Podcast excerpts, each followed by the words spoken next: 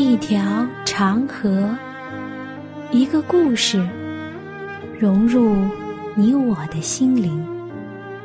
一颗星星，一个坐标，指引我们的脚踪。一次对话，一段旅程，一段属于你我的旅程。圣经奇妙之旅。一段旅程，开启一个奇妙的世界；一次心灵的碰撞，造就新的属灵成长。欢迎您收听由暖暖主持的《奇妙之旅》节目。愿这半小时的节目中，能和你一起了解圣经，分享上帝的爱。我是你的朋友暖暖。在暖暖身处的江南。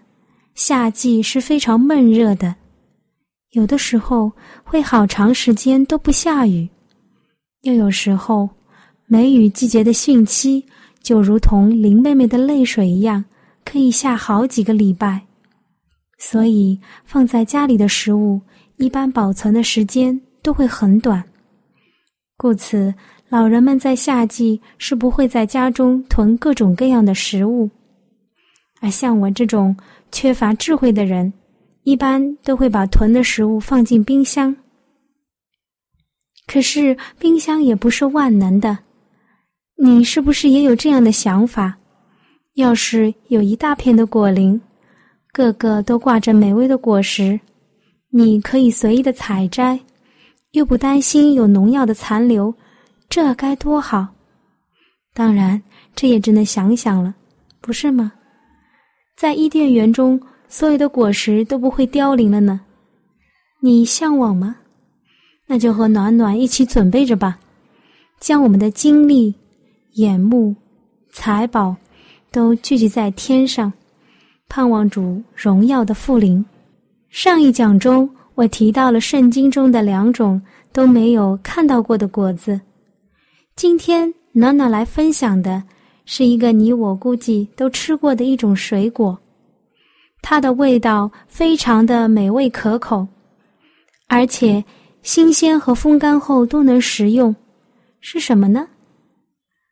我们把圣经翻开，《创世纪》三章七节。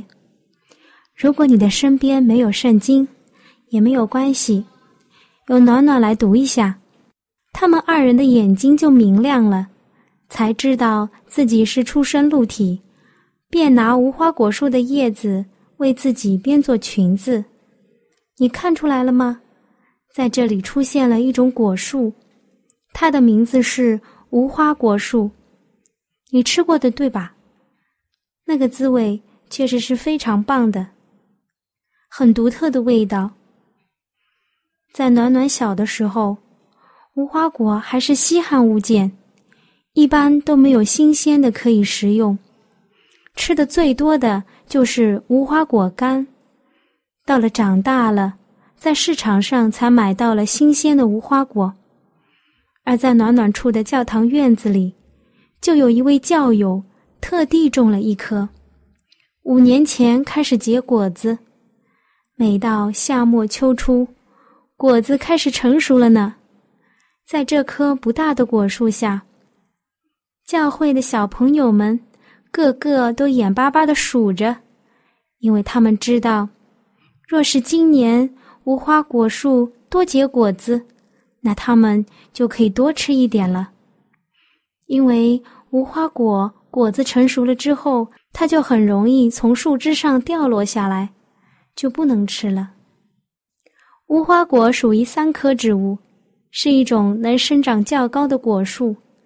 其上的叶子粗厚，树荫浓密，每年春暖时发芽，所开的花生于花絮托内，而果子实际上就是膨大的花絮托，所以被人们误认为它是不花而实，因此得名。果子与叶子同时生长，无花果夏季开花，秋季结果。果实呈扁圆形，成熟时顶端开裂，肉质软烂，味道甘甜如香蕉，果汁甜而不生虫。冬季叶子枯落，原产地在阿拉伯的南部，后传入叙利亚、土耳其等地，是地中海地区的特产，在中东一带很是普遍，是一种常见的果树，一般以色列人都会种植，也是巴勒斯坦最重要的粮食作物之一。无花果。是人类最早栽培的果树树种之一，从公元前三千年左右，至今已有近五千年的栽培历史。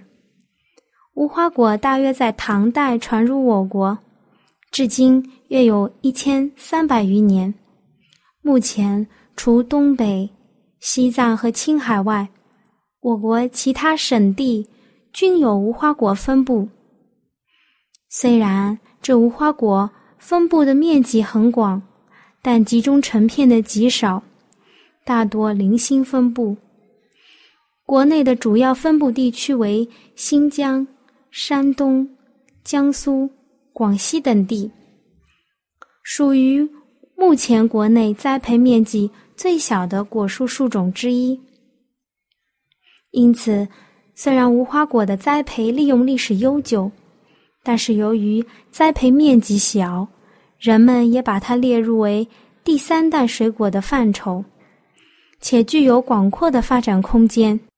无花果属浆果树种，可食率高达百分之九十二以上，果实皮薄，肉质松软，风味甘甜，具有很高的营养价值和药用价值。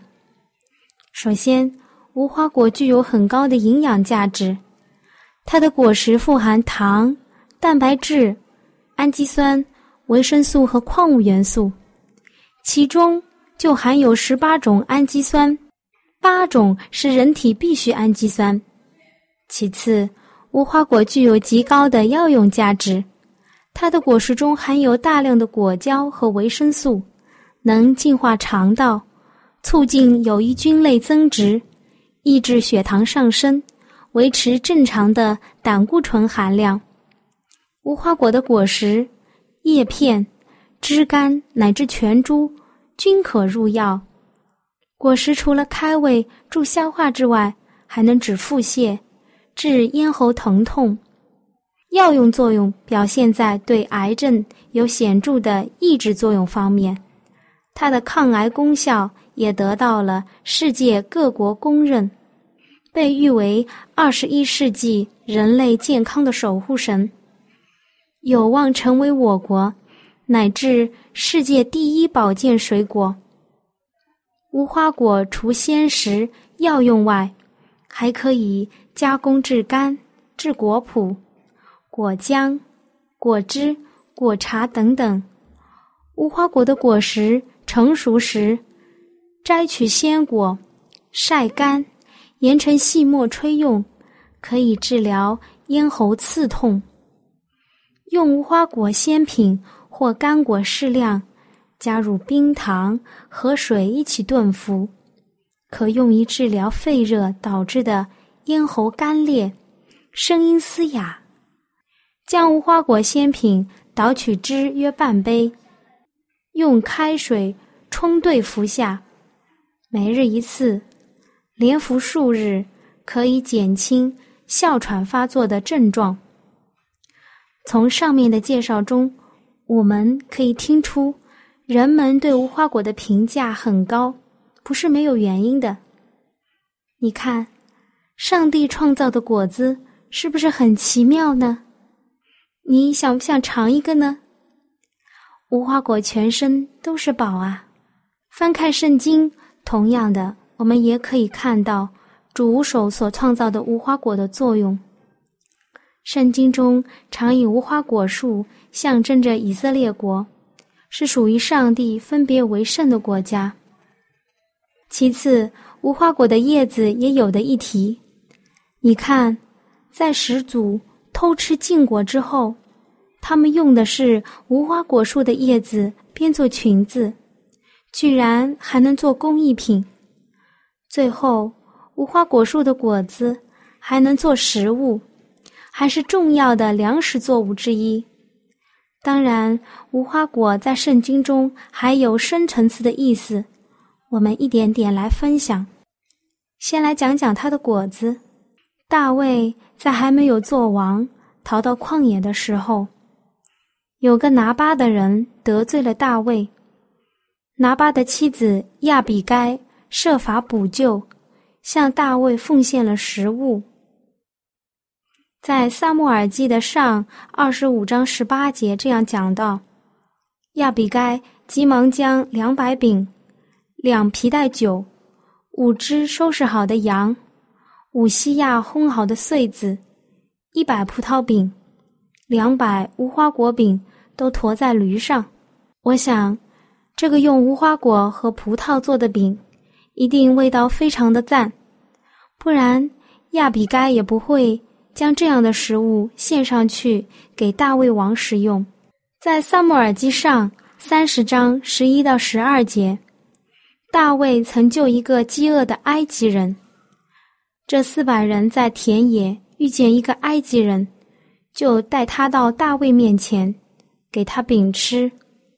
给他水喝，又给他一块无花果饼，两个葡萄饼，他吃了，就精神复原，因为他三日三夜没有吃饼，没有喝水。你看，这里也是用无花果做的饼。无花果的果子不仅是以色列人的主要粮食，还是主给他们丰盛的应许，因为经上记着说。所罗门在的日子，从但到别是巴的犹大人和以色列人，都在自己的葡萄树下和无花果树下安然居住。而且，摩西时代，以色列人出埃及的时候，在西乃山，摩西曾告诉人：“因为耶和华你上帝领你进入美地，那里有河，有泉。”有源，从山谷中流出水来。那地有小麦、大麦、葡萄树、无花果树、石榴树、橄榄树和蜜，已在那里。地不缺食物，一无所缺。生命记八章七到九节。你看，上帝赐给人的是何等的善，何等的美。无花果的果实含有强力的蛋白质分解酵素，对于化脓疮痂有非常显著的作用，能立即化解。打个比方，如果嘴边有个疙瘩，不留意吃了个无花果实，它会使得嘴边的疙瘩中流出污血来。在这里，圣经也讲了一个无花果的药性。北国以色列。已亡于亚述，而南国犹大王西西家得了不治之症。西西家向上帝祷告，上帝答应了西西家的恳求，医治了他的疾病，并且延长了西西家十五年的寿命。在列王记下二十章七节说道：“以赛亚先知说，当取一块无花果饼来，人就取来了，贴在窗上。”王就痊愈了。其次是无花果树，你还记得主的门徒拿单叶在还没有跟从主的时候，在什么地方祷告和思想吗？对了，也是在无花果树下。我想，当时的人们会聚会在无花果树下乘凉、默想、祷告、聚会吧。真是大树底下好乘凉啊！接下来是暖暖准备的三个在圣经中关于无花果树的故事，你来听一听，会不会给你有新的认识和感动？耶稣诅咒一棵无花果树，耶稣对一棵无花果树的诅咒发生在耶稣洁净圣殿前后。这个事件被记载于马可福音第十一章、马太福音第二十一章。耶稣进入了耶路撒冷，入了圣殿，周围看了各样的物件，天色已晚，就和十二个门徒出城，往伯大尼去了。第二天，他们从伯大尼出来，耶稣饿了，远远的看见一棵无花果树，树上有叶子，就往那里去，或者在树上可以找到什么。到了树下，竟找不着什么，不过有叶子，因为不是收无花果的时候。耶稣就对树说：“从今以后，有没有人吃你的果子？”他的门徒也听见了。他们来到耶路撒冷，耶稣进入圣殿，赶出店里做买卖的人，推倒兑换银钱之人的桌子和卖鸽子之人的凳子，也不许人拿着器具从店里经过。第二天，彼得观察那棵无花果树。树枯萎了。我们都知道，无花果是叶果同长的，叶子茂盛的时候，果子也在成熟中。故此，当耶稣看到这棵无花果树叶子有了却没有果子的时候，他为了提醒我们来跟随他的人，我们这些人表面上是基督徒了，那内在呢？是否有崇高的品格与之相称呢？有圣灵的果子吗？第二个比喻和第一个比喻其实差不多，也是讲了无花果树不结果的比喻，在路加福音的第十三章第六到第九节记载的一个耶稣的比喻。正当那时，有人将比拉多使加利利人的血。掺杂在他们的祭物中的事告诉耶稣，耶稣说：“你们以为这些加利利人比众加利利人更有罪，所以受这害吗？我告诉你们，不是的。你们若不悔改，都要如此灭亡。从前希罗亚楼倒塌了，压死十八个人，你们以为那些人比一切住在？”耶路撒冷的人更有罪吗？我告诉你们，不是的。你们若不悔改，都要如此灭亡。于是用比喻说：一个人有一棵无花果树，栽在葡萄园里。他来到树前找果子，却找不着，就对管园的说：“看呐，我这三年来到这无花果树前找果子，竟然找不着，把它砍了吧。”何必白占地土呢？管园的说：“主啊，今年且留着，等我周围掘开土，加上粪，以后若结果子便罢，不然再把它砍了。”不知道你在听完这一段圣经的时候，心中是怎么个感受？我记得第一次读这段圣经的时候，觉得那个管园的人好傻。那棵无花果树都不结果子了，就把它砍掉吧，不能白占土地呀。到了后来，暖暖感觉到了，管园子的人不是好傻，而是深深的眷恋和对他亲手栽种树的不舍。你感受到了上帝对你我长久的忍耐和永不止息的爱了吗？他情愿你我白占土地，也不愿你我有一人沉沦。他在等待你我，甘心乐意的与他亲近，向心门向天敞开。悲罪呀，还请你快来就住，在此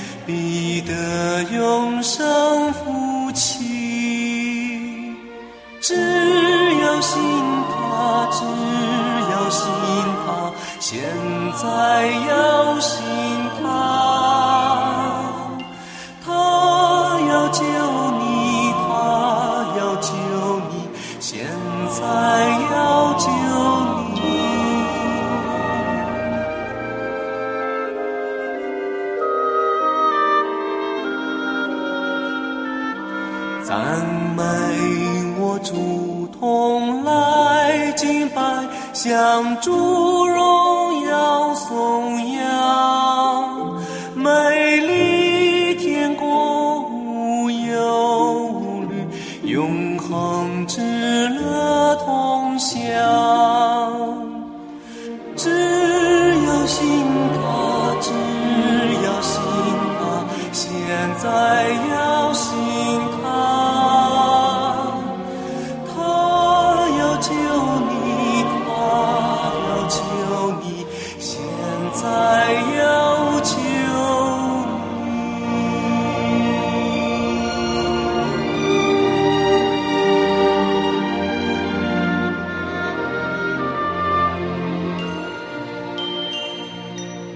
果树发芽的比喻是耶稣在橄榄山中讲的一个比喻，记载在马太福音的二十四章三十二至三十六节，马可福音第十三章二十八到三十二节，路加福音第二十一章二十九到三十三节。你们可以从无花果树学个比方，当树枝发嫩长叶的时候。你们就知道夏天近了，这样你们看见这一切的事，也该知道人子近了，正在门口了。我实在告诉你们，这世代还没有过去，这些事都要成就。天地要废去，我的话却不能废去。但那日子、那时辰，没有人知道，连天上的使者也不知道，子也不知道。唯独父知道，挪亚的日子怎样，人子降临也要怎样。当洪水以前的日子，人照常吃喝嫁娶，直到挪亚进方舟的那日，不知不觉洪水来了，把他们全都冲去。人子降临也是这样。那时，两个人在田里，取去一个，撇下一个；两个女人推磨。取去一个，撇下一个，所以你们要警醒，因为不知道你们的主是哪一天来到。耶稣又设比喻对他们说：“你们看无花果树和各样的树，当它们发芽的时候，你们一看见，自然晓得夏天近了。这样，你们看见这些事渐渐的成就，也该晓得上帝的国近了。”我实在告诉你们，这世代还没有过去，这些事都要成就，天地要废去，我的话却不能废去。你们要谨慎，恐怕因贪食醉酒并今生的思虑，累住了你们的心。那日子就如同网罗忽然临到你们，因为那日子要这样临到全地上一切居住的人。你们要时时警醒。常常祈求，使你们能逃避这一切要来的事，得以站立在人子面前。路加福音二十一章二十九到三十六节：你准备好迎接主的荣耀复临了吗？你准备好到天国去居住了吗？你想过到天国去去见哪一位先知或者是先祖，想和他讨论什么问题吗？第一个想去的。是遨游什么星球？想自己搭建什么样的房子？是愿意在林中歇息呢，还是和耶稣一起呢？我问到你的心里了吗？当然，这先决条件是我们要悔改好了，到天国去居住。是不是准备好了？是不是属灵上有新的进程？多余的话我就不多说了。这一段奇妙之旅即将要结束，我们今天一起了解了一下圣经中的食物之无花果。在最后，我将一节圣经章节送给你，作为今天节目的结束。约珥书四章二十二到二十三节：树木必结果子。无花果树和葡萄树也必生气勃勃。西安的居民啊，你们要因耶和华你们的上帝而喜乐欢心，因为他必赐给你们合意的秋雨，为你们降下甘霖。愿你我都能得着秋雨，得着基督。阿门。我亲爱的朋友，你听了这期节目之后。内心中对圣经感兴趣了吗？或是对造我们的主有新的认识，又或者有深深的感动？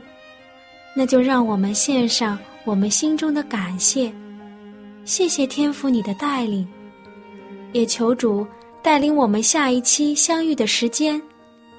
那如果你有新的想法、新的认识，或者你觉得你有不一样的看法，或者是暖暖讲的不完全的地方，你都可以用写信的方式告诉我。好了，我们下期再会。喜欢今天的节目吗？若是您错过了精彩的部分，想再听一次，可以在网上重温。我们的网址是 x i w a n g r a d i o，希望 Radio。或是找旺福村也可以找到，记得把好东西介绍给您的朋友，与他一起收听。